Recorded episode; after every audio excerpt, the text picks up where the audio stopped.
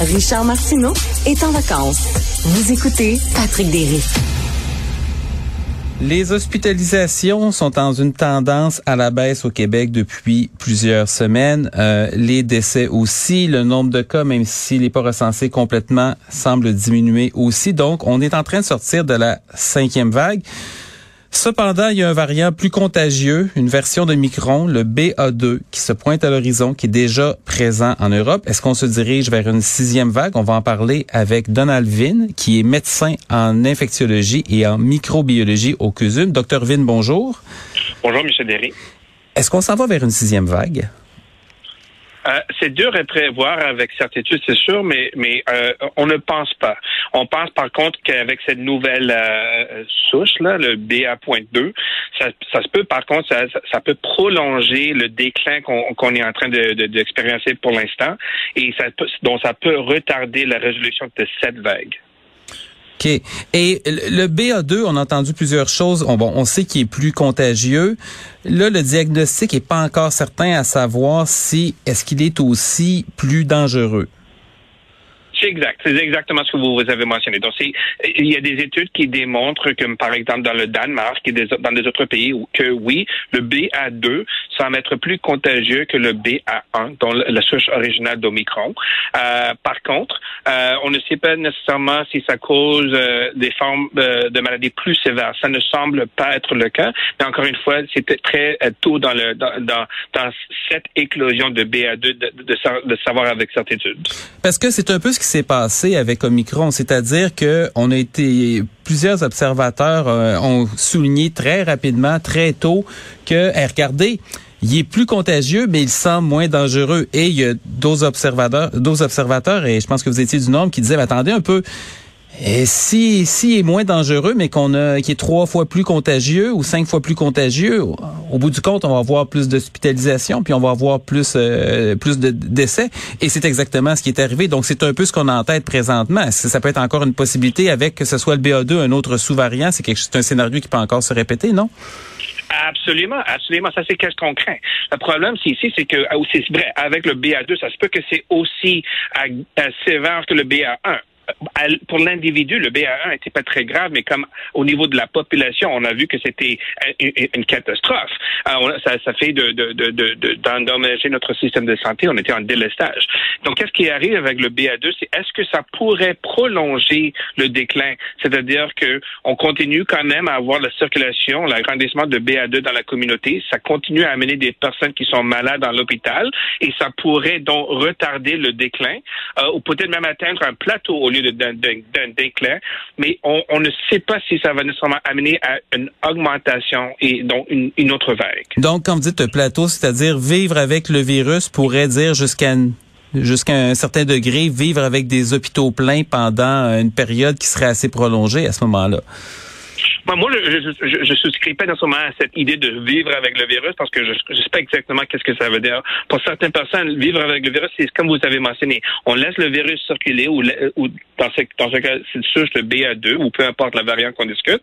Ça circule, ça rend les gens peut-être malades, peut-être dans l'hôpital, peut-être euh, morts. On ne sait pas qui va être euh, atteint de quoi. Puis euh, on croise les doigts, les doigts en espérant que les, les meilleurs vont arriver, mais c'est pas vraiment une, une bonne stratégie. Donc pour moi, une stratégie, c'est vraiment d'essayer de, de, de, de, terminer cette éclosion avec toutes les mesures possibles jusqu'à ce qu'on on peut être capable de retourner à un système de santé stable. Et pour moi, ça serait le but. Donc, peu importe le, variant qu'on discute, mais ça serait le but. Est-ce qu'on débat des bonnes choses présentement? Parce que je, je regarde là, quand, quand on regarde les grandes lignes, les grandes lignes des médias, présentement, ce qui occupe à peu près tout l'espace, c'est quels vont être les prochains allègements aux mesures sanitaires? Est-ce que c'est trop vite, pas assez vite? Mais essentiellement, ce qu'on discute, c'est le nombre de personnes dans les lieux publics, l'utilisation au, euh, du, du passeport sanitaire ou non. Mais c'est pas dans les commerces que ça se passe, mais on a l'impression que c'est à peu près juste ça, les commerces, puis certains certains lieux où il n'y avait pas nécessairement énormément de problèmes qu'on regarde. Est-ce qu'on débat des bonnes choses, selon vous? C'est sûr qu'il y a plusieurs sujets, plusieurs enjeux à discuter pour comment maîtriser euh, euh, cette éclosion et ça varie malheureusement dans, dans, chaque région. Dans, dans, certaines régions, on sait que c'est vraiment la transmission, c'est principalement comme, ou pas principalement, mais en gros partie, ça se fait dans les écoles. On sait que les, les enfants peuvent se transmettre un à l'autre, puis après ça le ramener chez eux, dans, la, dans leur domicile, puis après ça dans la communauté. Et vice versa, on peut avoir des adultes qui, qui se fréquentent, puis ils se transmettent, puis après ça, ils l'amènent à des enfants. On sait que la transmission. Mais on n'en débat plus des écoles, hein. Ça complètement la, la, question de la ventilation, la question d'un masque plus performant par le personnel enseignant, c'est, on dirait que c'est complètement disparu du débat public.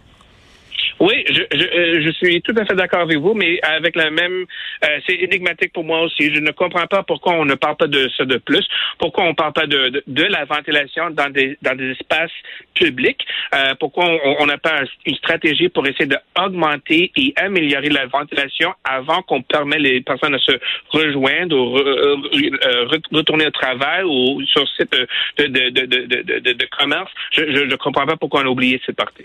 J'essaie de revenir quelques mois en arrière. Euh, quand on avait le variant Delta qui est arrivé, qui était euh, à la fois contagieux et très mortel, euh, on s'est rendu compte qu'heureusement, le vaccin demeurait assez efficace. Puis évidemment, les doses de rappel ont fait en sorte que c'est devenu... bon, c'était pas un scaphandre, c'était pas une armure parfaite, mais à l'échelle populationnelle, c'était quand même très efficace. Personne imaginait que quelques quelques semaines, en quelques semaines seulement, il y aurait un nouveau variant qui arriverait, qui serait hyper contagieux et qu'en plus, il déjouerait les défenses euh, vaccinales, en tout cas du moins là, deux doses. La troisième dose, on est mieux protégé contre, contre Micron. Euh, bon, en tant qu'infectiologue et microbiologiste, un autre super variant qui arriverait, qui trouverait une autre façon de déjouer les défenses immunitaires, puis qui pourrait être encore dangereux, puis qui pourrait aussi contourner la, vaccination. Est-ce que c'est un scénario de, science-fiction ou c'est quelque chose qui est, est possible? Euh, pour répondre à votre question, bref, c'est très possible. Vous avez tout à fait d'accord que la séquence de, de Delta puis Omicron, c'était une très mauvaise surprise. Par contre, si on était mieux préparé avec une troisième dose, avec la stratégie pour cibler le Delta, on aurait pu peut-être euh, s'épargner un petit peu de, de, de, l'impact d'Omicron. En tout cas, c'est en rétrospect qu'on regarde ça.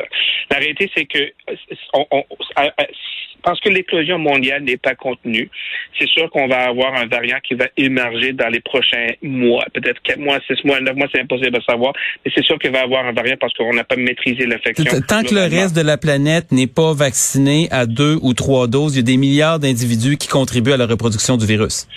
Exactement. Chaque reproduction amène à une possibilité de, nouveaux variants. Et qu'est-ce qui arrive, c'est que ce variant, avec le, transport qu'on a mondial, avec les avions, les bateaux, etc., c'est très facile à, se distribuer partout. Donc, il faut se préparer qu'il va y avoir un variant. Et comment on va se préparer? Mais c'est sûr qu'avec les mesures de santé publique, la ventilation, il faut avoir une stratégie où on, on, on peut se déconfiner dans certaines périodes, mais on doit se préparer pour être reconfiné ou de avoir des mesures plus restrictées quand il y a des éclosions. Et la vaccination, pour retourner à votre question restante, c'est important, mais malheureusement, ça se peut qu'on on, doit à, à, un moment donné changer de, de, stratégie en termes de la vaccination, en termes de la formulation. Euh, on doit peut-être changer les souches qui sont incorporées dans les vaccins, euh, qui sont donnés peut-être chaque année ou périodiquement, pour être sûr qu'on est capable de, de, de, de matcher, si, si, on veut, euh, contre les souches qui circulent. On a l'impression que la santé publique actuelle avance à reculons sur la vaccination, c'est-à-dire que sur la troisième dose, on est allé très, très tardivement au Québec dans le réseau de la santé et la population en général. La dose de rappel pour les adolescents, on arrive encore très, très tard. Il y a des pays qui ont même commencé la quatrième dose. Euh, pour ce qui est euh, de la, dose de rappel pour les enfants, encore là, euh, la santé publique semble, semble hésitante. on a un nouveau directeur, une nouvelle direction à la, santé publique qui plus d'aplomb dans ce cas dans, dans ses paroles. Là, disons, c'est un peu plus facile à suivre quand il s'exprime. On a l'impression que, que le reste n'a pas vraiment changé. Je ne sais pas si vous avez cette impression-là. Mais c'est sûr que s'il y a un changement, c'est subtil. moi, j'aurais voulu voir quelque chose d'un peu plus agressif du point de vue de santé publique. C'est-à-dire que on, est bien d'accord qu'il y a assez de données depuis le mois d'octobre qu'une troisième dose est importante. Et par contre, si on regarde les données de Québec, on est vraiment 50% de la population éligible à eu une troisième dose. Donc, on vraiment on traîne les pieds. On n'a pas atteint un niveau adéquat pour, euh, pour en termes de troisième troisième dose. On est lent à faire certaines décisions. Par contre, on est bon à faire certaines décisions aussi. Par exemple, ils sont allés dans les CHSLD pour donner une vaccination hmm. aux aînés fragiles, mais ils sont ils ont peut-être négligé ou, concentré moins sur les, les, les, aînés dans la communauté. Et ça, c'est malheureusement ce, ce qu'on voit dans les hôpitaux. Donald Vince, c'est extrêmement intéressant. J'ai euh, heureusement et malheureusement l'impression qu'on n'a pas fini de se reparler parce que cette épidémie-là, cette pandémie-là n'est euh, n'est pas terminée. Euh, J'espère qu'on va avoir l'occasion de discuter encore et ben merci pour ça. Avec plaisir, monsieur. Ça termine pour aujourd'hui. Donc, euh, on va se retrouver demain, jeudi et vendredi, toujours en remplacement de Richard qui est euh, parti en vacances. Et moi, je vais céder l'antenne à Benoît qui va prendre le relais dans quelques instants. Bonne journée à tous.